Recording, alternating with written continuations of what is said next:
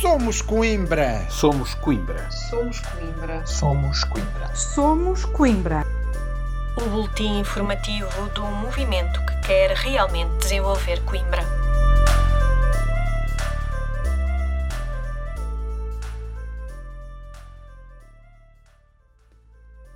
Viva! Sejam bem-vindos ao primeiro podcast do Somos Coimbra. Aqui vai poder ouvir semanalmente as posições que o movimento defende na Câmara Municipal, as situações que reportamos publicamente fruto das queixas dos munícipes ou ainda as várias atividades que vamos promovendo.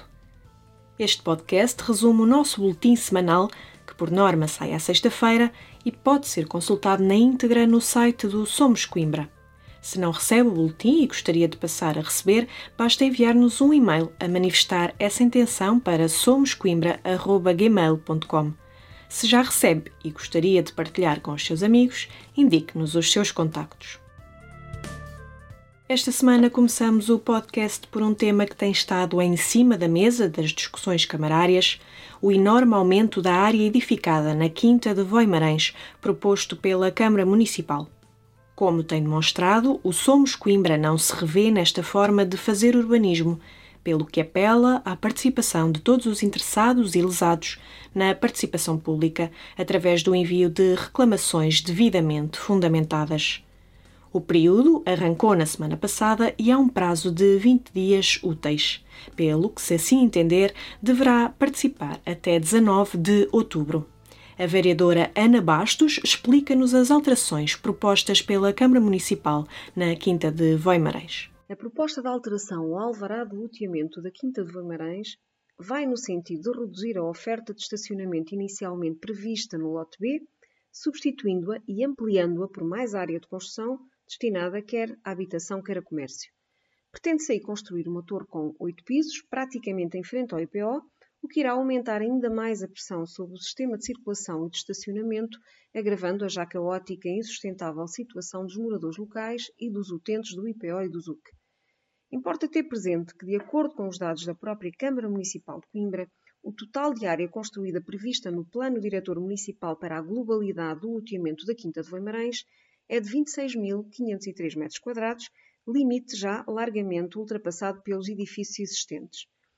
Ora, isto só é possível porque, curiosamente, na última revisão do Plano Diretor Municipal, publicada em 2014, a Câmara Municipal de Coimbra alterou a categoria de utilização do lote B, atribuindo-lhe parcialmente a categoria C1, correspondente à zona central consolidada e antiga da cidade, onde deixam de ser aplicados parâmetros urbanísticos quantitativos, passando a análise a ser meramente qualitativa, assente em avaliações subjetivas de integração paisagística, arquitetónica e funcional.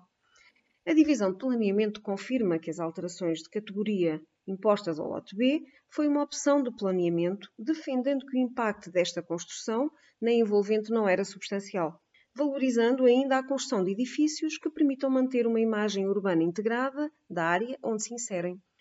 Acresce que, sabendo a Câmara Municipal que a área em referência era abrangida por uma licença de loteamento em vigor, não integrou na carta de compromisso que acompanha o Plano Diretor Municipal restrições que pudessem impedir a adoção de soluções urbanísticas não alinhadas com as prescrições de loteamento.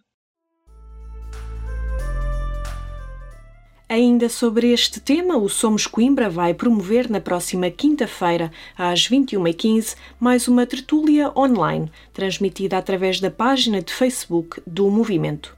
O mote é Política de Urbanismo em Coimbra, o caso da nova torre junto ao IPO. Do painel fazem parte Jorge Carvalho e José António Lameiras, ambos especialistas em urbanismo e membros da Associação para o Desenvolvimento do Direito do Urbanismo e da Construção, e ainda Pedro Santos, arquiteto. A moderação vai estar a cargo da vereadora Ana Bastos. Não falte. Do urbanismo passamos agora para outro tema que se tem revelado cada vez mais importante, tendo em conta as novas dinâmicas criadas pela pandemia. Os últimos meses demonstraram a necessidade de o funcionamento da Câmara Municipal se adaptar ao mundo digital, em particular na sua relação com os municípios. Com o objetivo de sublinhar essa urgência, o Somos Coimbra tem vindo a apresentar diversas propostas em que se destacou, por exemplo, a dinamização do balcão virtual da Câmara Municipal. No entanto, pouco ou nada aconteceu.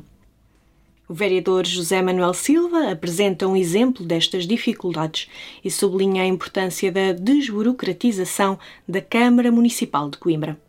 O caso da consulta pública do já referido processo da Quinta de Voimarães é um exemplo gritante dessa postura da Câmara Municipal de Coimbra, que parece decidida a dificultar a participação dos munícipes, indicando no edital que as reclamações têm de ser entregues na divisão de relação com o munícipe, indiciando a necessidade de uma entrega presencial na dita divisão não é indicada qualquer morada para enviar as contribuições pelo correio, nem tampouco o endereço de correio eletrónico, como se a Câmara de Coimbra estivesse no século XIX.